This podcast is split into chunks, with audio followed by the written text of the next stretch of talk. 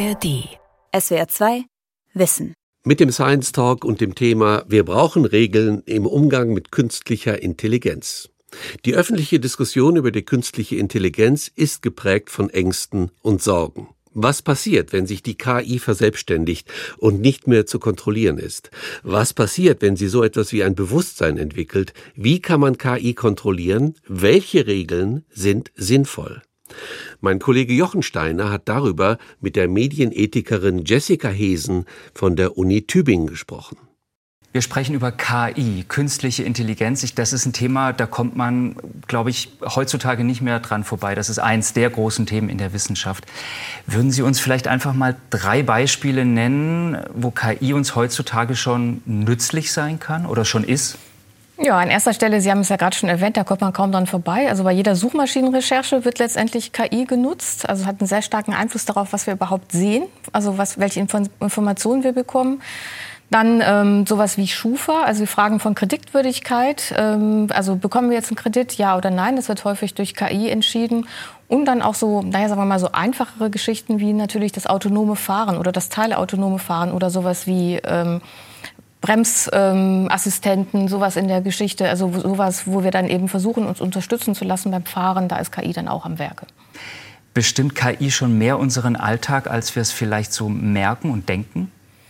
Ja, ja und nein. Also wir haben ja das große Thema Verwaltungsdigitalisierung. Da steckt häufig gar nicht so viel KI drin, in dem, was uns so von staatlicher Seite äh, begegnet. Aber wenn wir an den gesamten Bereich der Plattformökonomie denken, also wenn wir einkaufen zum Beispiel übers Internet, da steckt überall KI drin. Oder in der gesamten Organisation der sozialen Medien steckt wahnsinnig viel künstliche Intelligenz drin. Also das ist etwas, wo wir eigentlich täglich mit konfrontiert sind. Also jetzt nicht unbedingt, wenn Sie äh, in Ihren Bezirk jetzt irgendwie eine Zulassung bestellen für Ihr Auto und so weiter. Das ist alles noch sehr konservativ, aber der gesamte Bereich äh, der Plattformökonomie ist sehr stark strukturiert durch künstliche Intelligenz. Das waren jetzt, wenn ich es jetzt mal so verallgemeinern möchte, eher positive Beispiele für KI-Anwendungen. Gibt es denn auch schon eher Beispiele, wo Sie sagen würden, da ist die KI nicht gerade dem Menschen nützlich, vielleicht sogar hinderlich? Na, ich hatte ja gerade schon die Kreditwürdigkeitsprüfung genannt. Da kommt es zu vielen ungerechten Urteilen, auch durch KI, auch in der Vergangenheit. Oder wir hatten auch solche Beispiele wie jetzt in den Niederlanden, wo Menschen dann keine Sozialhilfe mehr bekommen haben oder also weil KI falsche Entscheidungen getroffen hat. Und ähm, es kommt immer wieder zu sogenannten algorithmischen Diskriminierungen. Ähm, da sehen wir zum Beispiel bei der Bilderkennung, dass Menschen mit schwarzer Hautfarbe gar nicht erkannt werden. Oder auch Grenzkontrollen, die mit Hilfe von künstlicher Intelligenz stattfinden, wo Menschen dann auch ungerechtfertigterweise zurückgewiesen werden. Also da gibt es schon auch viele negative Beispiele. Um nochmal bei der Schufa, bei dieser Kreditwürdigkeit zu bleiben, vielleicht können wir es da mal ein bisschen konkretisieren. Wo steckt da die KI drin? Also erstmal, das wird gar nicht so richtig transparent gemacht, aber im Prinzip steckt die KI darin, dass sie versuchen, ganz viele unterschiedliche Informationen auszuwerten für ein bestimmtes Ziel. Also dafür ist künstliche Intelligenz immer sehr gut geeignet. Also da wird, dann abgeglichen, wo wohnen sie, haben in ihrer Nachbarschaft auch immer alle ihre Rechnungen bezahlt. Also man hat dann oft heterogene Datensätze, unter ganz unterschiedliche Datensätze, die versucht werden, auf ein bestimmtes Ziel hin zu organisieren. Und das kann künstliche Intelligenz ganz gut. Also künstliche Intelligenz läuft dann ja auch häufig mit der Unterstützung von Algorithmen. Da werden bestimmte Kennzeichen sozusagen eingestellt. Also man möchte da nur Menschen haben, die in guten Wohngegenden wohnen, um jetzt zum Beispiel einen Kredit auszuzahlen.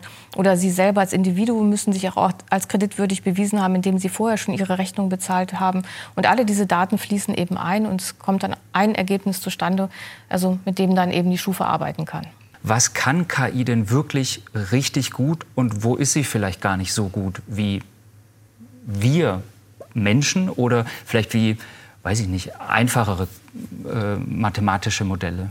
Ja, also in der Wissenschaft spricht man äh, so, ja, sagen wir mal so sinnbildlich von KI-Wintern oder auch KI-Sommern. Und wir haben gerade einen KI-Sommer. Also der KI geht es richtig gut, kann man sagen. Und das liegt vor allen Dingen daran, dass wir ja generell äh, eine starke Digitalisierung der Gesellschaft haben, wo sehr viele Daten vorliegen. Das heißt, die ganzen neuen Entwicklungen im maschinellen Lernen und KI liegen vor allen Dingen darin begründet, dass wir so wahnsinnig viele Daten haben und, und dass gerade die großen Konzerne, die auch KI-Forschung machen, eben diese großen Datensätze haben. Und die KI kann eben sehr gut mit diesen großen Datensätzen umgehen und darin Muster erkennen. Das heißt, ähm, die vergleicht ganz viele unterschiedliche Bilder zum Beispiel miteinander und findet dann heraus, das ist ein Hund zum Beispiel. Und kann dann eben auch äh, Prognosen stellen über die Zukunft, also kann Wahrscheinlichkeitsberechnungen herstellen. Also ähm, kann dann sagen, äh, ein, ein Tier, das die und die Kriterien hat, wird dann eben auch wahrscheinlich ein Hund sein und gibt dann eben die entsprechende Prognose ab und liegt damit eben häufig richtig, gerade bei solchen einfachen Beispielen wie jetzt ein Hund. Also es geht immer um Wahrscheinlichkeitsberechnungen und Mustererkennung. Das kann KI eben sehr gut und viel besser als wir Menschen und viel schneller. Und was KI eben nicht gut kann, ist das, was ähm, ja, Ambivalenzen ausmacht, was zum Beispiel Humor ist in der Kommunikation zwischen Menschen ähm, oder auch sowas wie ähm, erkennen, äh, ob Menschen gute Stimmung sind oder eben nicht. Da macht die KI allerdings auch relativ viele Fortschritte. Und sie kann natürlich nicht gut als äh, Interaktionspartnerin zur Verfügung stehen, da wo es um, sagen wir mal, authentische Kommunikation geht, wie in der Kindererziehung oder in der Trauerarbeit und ja, in solchen Fällen. Jetzt gab es in der letzten Zeit ja einen regelrechten Hype um die äh, Chatbots, die mit künstlicher Intelligenz arbeiten, wie ChatGPT oder BART. Sie haben es ja auch gerade schon angesprochen, die, die Suchergebnisse, die wir bekommen, da können jetzt komplexe Texte ausgespuckt werden, wenn man solche Chatbots benutzt. Würden Sie sagen, diese Chatbots oder dieser Hype darum hat diese ganze KI-Thematik jetzt noch mal befeuert? Auf alle Fälle. Also das war jetzt eine Technologie, die ja im Herbst letzten Jahres herauskam oder der Öffentlichkeit zur Verfügung gestellt wurde zur allgemeinen Nutzung. Und dann ist vielen erst klar geworden, was KI eigentlich alles kann. Und dann ist es natürlich jetzt eine Anwendung, die so quasi menschenähnlich ist. Also wir haben das, das Gefühl, wir sprechen hier mit jemandem, der uns ganz ähnlich ist und wahnsinnig viel weiß. Und dabei, das muss man sich auch hier wieder bewusst machen, geht es auch hier wieder um Mustererkennung und Wahrscheinlichkeitsberechnung. Es geht immer wieder darum, ähm, wie hoch die Wahrscheinlichkeit ist, dass ein Wort auf das nächste folgt. Also es geht überhaupt nicht darum, was viele denken, dass da jetzt so eine KI überlegt, was könnte die richtige Antwort sein, sondern die ähm, berechnet aus immens großen Datenmengen, welches Wort auf das nächste folgen könnte und liegt dabei ja auch häufig falsch. Und es gibt da jetzt auch neue Entwicklungen. Also es gibt ja jetzt gerade auch diesen großen Suchmaschinen, diese großen Suchmaschinenkonkurrenz zwischen eben Google und Bing. Und Bing hat es ja auch geschafft, tatsächlich jetzt KI auch noch mal in einer anderen Form zu integrieren in die Suchmaschine. Und das wird in Zukunft alles, ähm, ja, wird es so sein, dass wir wenn wir eine Suchmaschinenrecherche machen wollen, einfach eine Frage stellen und eine, wahrscheinlich eine ziemlich gute Antwort bekommen werden. Das ist alles ziemlich schnell gegangen. Also für mich jetzt als Laie, plötzlich gab es diese Chatbots und ähm, da ist es vielen bewusst geworden, wie weit KI heutzutage schon ist. In anderen Bereichen, bei der Schufa-Abfrage zum Beispiel, ist es uns vielleicht dann nicht so bewusst gewesen. Ähm, und selbst für manche IT- und äh, Internetfachleute ging diese Entwicklung ziemlich schnell. Und die haben dann ein sechsmonatiges Moratorium gefordert. Elon Musk war zum Beispiel auch dabei. Das hat uns alle so ein bisschen hellhörig gemacht. Also dass Fachleute, die selbst mit diesem Programm arbeiten, die in diesem Bereich Geld verdienen, gesagt haben, wir sollten erst mal sechs Monate innehalten, überlegen, wo wollen wir mit der KI eigentlich hin. Hat Sie dieses Moratorium überrascht? Ja, es hat mich überrascht. Also ähm, es hat mich auch deshalb überrascht, Mm, weil ich es als so einen Doppelstandard empfunden habe, so eine Art Doppelmoral letztendlich. Also die KI-Standards liegen schon lange, lange vor. Also seit mindestens zehn Jahren also gibt es die entsprechenden Richtlinien. Es gibt bis an 200, äh, haben Kolleginnen und Kollegen von mir gezählt, also an Ethikrichtlinien. Man weiß eigentlich, was das wäre, was man umsetzen müsste. Aber die großen Konzerne haben sich darum einfach nicht großartig gekümmert. Und jetzt einfach zu, jetzt zu sagen, jetzt machen wir ein Moratorium, das ist einfach vollkommen unrealistisch, sondern es geht darum, dass man ethische Fragestellungen, gesellschaftliche Fragestellungen von Anfang an integriert in die Forschung und in die Entwicklung und nicht dann, wenn das Kind schon in den Brunnen gefallen ist, sagt, oh, jetzt wird es aber irgendwie unangenehm, jetzt lass uns mal gucken, was wir machen. Also ich bin immer dafür natürlich, dass man eine Reflexionsschleife einzieht und dass man draufschaut und guckt, was kann man besser machen.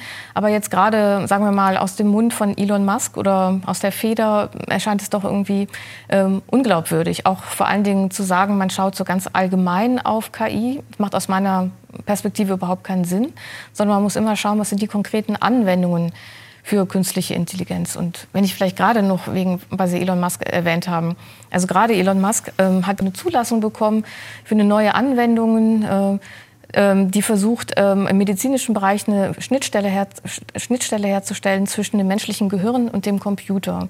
Und da stecken wirklich sehr, sehr viele ethische Probleme drin und übrigens auch medizinische. Und ähm, das scheint für ihn jetzt irgendwie nicht das Thema zu sein. Aber das, da spielt natürlich auch künstliche Intelligenz eine große Rolle. Wenn wir über äh, Reglementierung äh, sprechen, ähm, müssten wir uns vorher noch mal überlegen, welche KI-ethischen Standards denn mittlerweile oder auch schon in der Vergangenheit aufgestellt worden sind, an die man sich hätte richten sollen? Was sind da so die großen Eckpfeiler? Also es wird immer wieder Transparenz genannt äh, als wichtiger Punkt. Können wir gerne gleich auch noch mal drüber sprechen. Natürlich dann auch der Datenschutz, ähm, die Verständlichkeit, die auch eben mit der Transparenz gekoppelt ist. Dann natürlich Zuverlässigkeit, äh, Nachhaltigkeit von Anwendungen und äh, auch menschliche Aufsicht ist ganz wichtig. Also das sind so große Eckpfeiler. Es gibt auch noch andere Ausdifferenzierungen. Aber gerade, dass Menschen ihre Autonomie wahren dürfen oder können im Zusammenhang mit KI, also menschliche Aufsicht, dass sie immer das letzte Wort haben, das ist eben auch ein, ein ganz wichtiger Punkt. Und diese Richtlinien, sind es Richtlinien, an die müssen sich Unternehmen schon halten oder sollten sich wahrscheinlich dran halten, oder? Es gibt im Moment noch überhaupt keine verbindlichen Regeln. Also es gibt durch die Europäische Datenschutzgrundverordnung bestimmte Regeln, die waren aber nicht direkt auf KI gemünzt. Also danach ist es zum Beispiel verboten, ähm, dass sie ähm, einer algorithmischen Entscheidung eins zu eins ausgesetzt werden, sondern es darf, muss immer noch ein Mensch drauf schauen, wenn es um relevante Entscheidungen gibt, die Ihre Person jetzt zum Beispiel betreffen würden. Das steht in der Europäischen Datenschutzgrundverordnung. Ansonsten gibt es nicht viele Gesetze. Also Beziehungsweise es gibt Gesetze, die jetzt ganz neu sind. Also es gibt den Digital Services Act, ähm, der berührt auch Bereiche, die für die KI relevant sind, so zum Beispiel die Organisation der sozialen Medien. Aber wir haben jetzt auch gesehen, in der letzten Woche hat das Europäische Parlament zugestimmt, dass es einen KI, eine KI-Verordnung geben soll für Europa, der sogenannte AI Act äh, der Europäischen Union. Und ähm, das sind jetzt lauter Versuche, KI zu regulieren, die wir aber jetzt noch nicht haben. Und was wir im Moment nur haben, sind Selbstverpflichtungen der Unternehmen, die aber natürlich wachsweich sind. Okay, äh, vor diesem Hintergrund wachsweiche Selbstverpflichtungen ist dann die Befürchtung von manchen CEOs auch wieder aus dem Bereich Tech- und Internetunternehmen ähm, berechtigt, die da gewarnt haben, dass KI im schlimmsten Fall die komplette Menschheit vernichten könnte? Ja, das ist gerne gelesener Stoff der Science-Fiction-Literatur. Das sieht man auch in Filmen natürlich. Also diese Vorstellung, es gibt ja so einen Kipppunkt. Das, damit wird ja häufig Angst gemacht. Da gibt es überhaupt keine Beweise für. Also ähm, das wird einfach so gesagt. Und was wir auch, aber, dass sie sich verselbstständigen sie sich könnte, ein eigenes Bewusstsein genau, entwickelt, ja, plötzlich genau, dass böse wird. Dass sie sich selber Zwecke setzt, das mhm. ist so die Vorstellung. Dafür sehen wir aber überhaupt keine Anzeichen. Es gibt tatsächlich eben auch so, naja, fantastische Erfolge, gerade bei der generativen KI, wenn Sie daran denken, auch die, also wie Bilder hergestellt werden und auch teilweise welche verblüffend guten Antworten gegeben werden. Und da wissen Wissenschaftlerinnen und Wissenschaftler selber teils auch nicht genau, wie dann äh, die Prozesse stattfinden innerhalb also des maschinellen Lernens. Aber das heißt noch lange nicht, dass man die Prozesse nicht kontrollieren kann. Also man weiß, was tut man rein. Also welche Daten werden reingefüttert, das kann man kontrollieren und man kann auch die Ergebnisse kontrollieren. Und die Parameter oder beziehungsweise die Algorithmen kann man auch entsprechend aufstellen.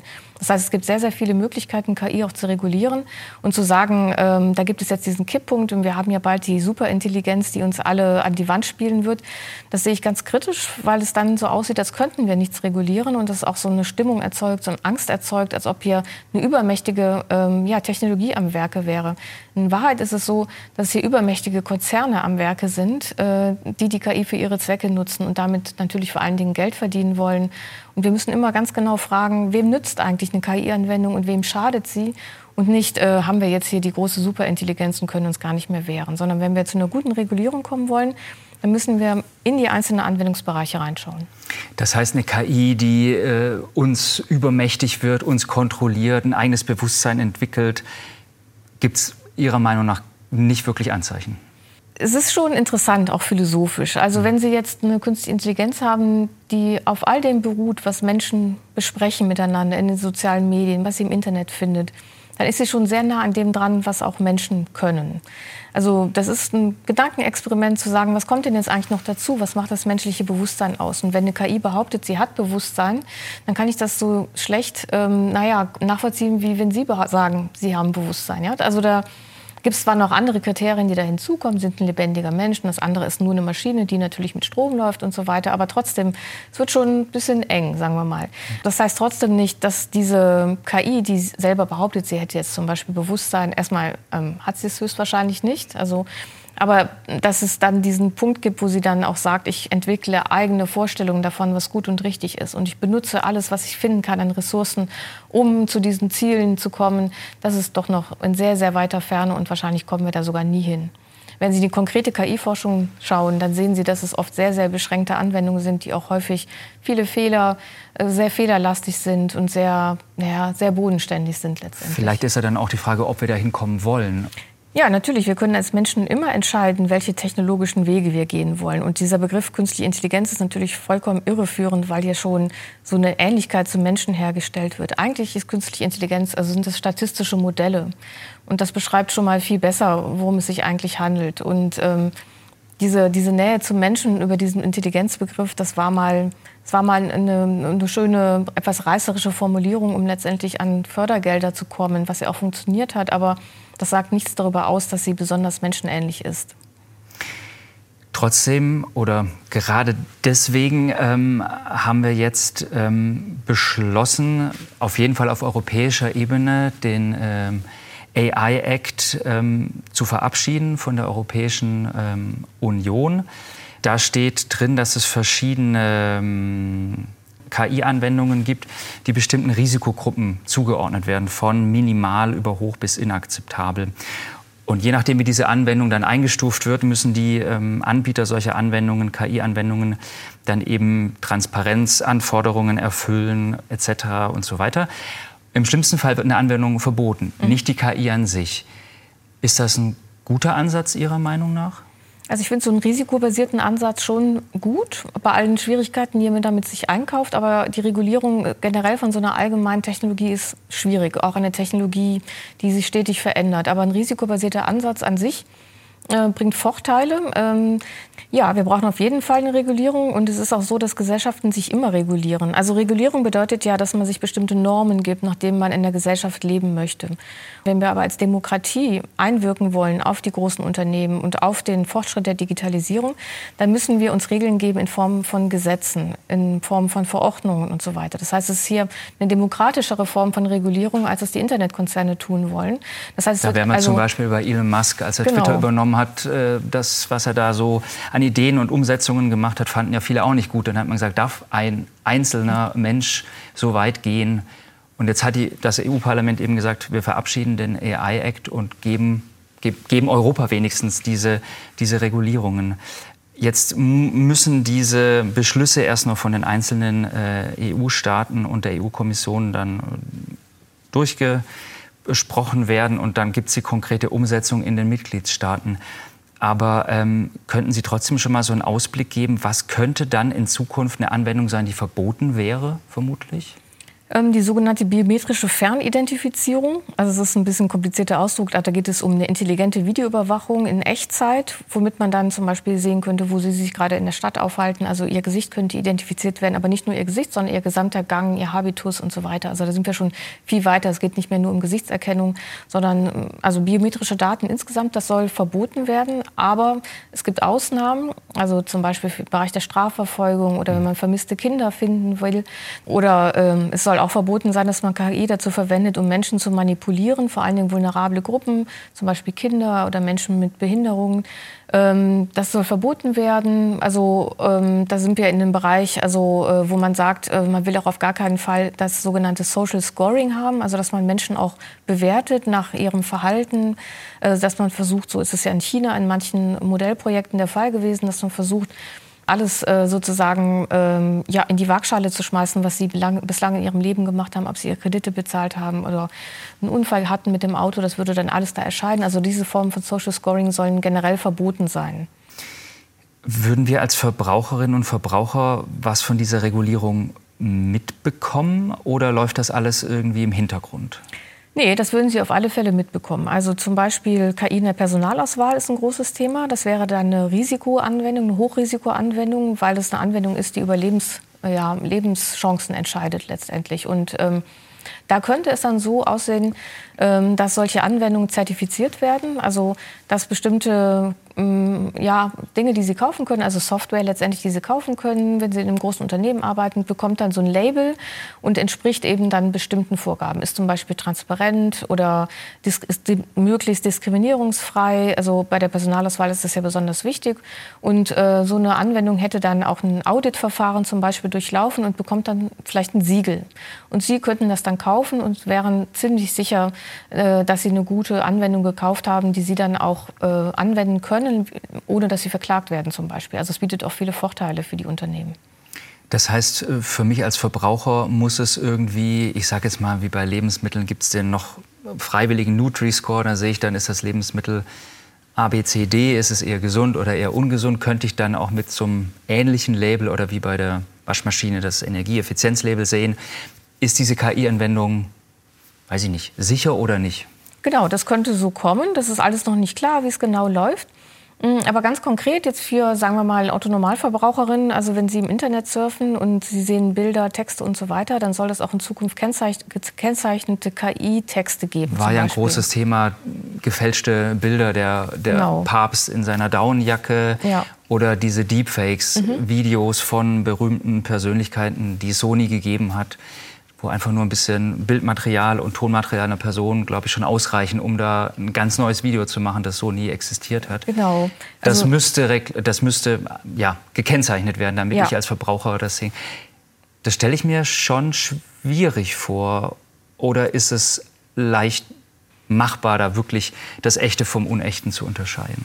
Das ist wirklich sehr schwierig umzusetzen. Sagen wir mal, ähm, etablierte Beteiligte der öffentlichen Kommunikation, wie zum Beispiel Journalistinnen und Journalisten, die werden das natürlich machen. Die haben ja auch einen Berufsethos und so weiter und können, wie jetzt ja auch schon, also da sind ja auch Bilder, müssen ja als Symbolbilder gekennzeichnet werden oder manipulierte Bilder. Da wird es sicherlich ohne Probleme stattfinden durch Symbole ähm, oder, oder Daten, also Metadaten, die dann entsprechend abgelegt sind und so weiter. Aber äh, wenn Sie einen bösen Willen haben, ähm, Leute, die manipulieren wollen, die politische Unruhe stiften wollen, die werden natürlich diese Deepfakes, diese künstlich erzeugten Bilder eben nicht kennzeichnen wollen. Und da wiederum kann dann auch KI helfen, zu erkennen, äh, welche Bilder äh, erzeugt wurden mit Hilfe von KI oder welche Texte geschrieben wurden durch künstliche Intelligenz. Das ist auch sehr wichtig, ähm, hier auch so solche Texte zu kennzeichnen. Zum Beispiel spricht man da auch von, von Wasserzeichen, die in, in, die Texte integriert werden sollen. Jetzt so nach unserem alltagsweltlichen Verständnis können wir uns das mit dieser Wasserzeichenmetapher ganz gut vergegenwärtigen, sodass KI auch erkennen kann, welche Texte durch KI erzeugt wurden und die nicht nochmal verwendet, so, weil sich sonst auch Fehler immer weiter fort mhm. reproduzieren können, wenn KI auf KI erzeugte Texte zum Beispiel zurückgreift. Also wichtig ist wirklich, dass wir ähm, Kommunikation, die durch KI erzeugt würde, unterscheiden können von Ka Kommunikationsinhalten, die durch Menschen erzeugt erzeugt wurden. Das ist sehr, sehr wichtig. Und können wir das? Mit Hilfe der KI würden Sie sagen, in Zukunft ist es, wird es gut möglich sein, das zu unterscheiden und das Gute von dem gefälschten mit bösem Hintergrund zu unterscheiden? Es wird immer einen Wettbewerb geben von denjenigen, die versuchen, KI-Mechanismen da zu unterlaufen und das unkenntlich zu machen und manipulativ zu machen. Aber KI wird auch immer besser werden und auch die Menschen werden immer besser werden. Also die Rundfunkanstalten zum Beispiel, die haben Verifikationscenter und so weiter. Aber da wird es immer wieder, sagen wir mal, Tiefschläge geben, es wird Betrug geben, wie es die ja übrigens auch ansonsten immer gibt in der öffentlichen Kommunikation. Also es geht auf alle Fälle in die richtige Richtung. Also es geht Brauchen ja wir da noch mehr? Naja, noch also das Reglementierung, noch mehr Regeln. Ja, man kann nicht alles gutes, durch mhm. Regeln eben abdecken. Vor allen Dingen, wenn wir KI in die richtige Richtung bewegen wollen. Also man spricht da KI für das Gemeinwohl, AI for Good auf Englisch. Also wenn wir versuchen, die für die gesellschaftliche Wohlfahrt zu nutzen, dann brauchen wir vor allen Dingen positive Impulse. Man braucht natürlich dann auch Bildung im Bereich KI.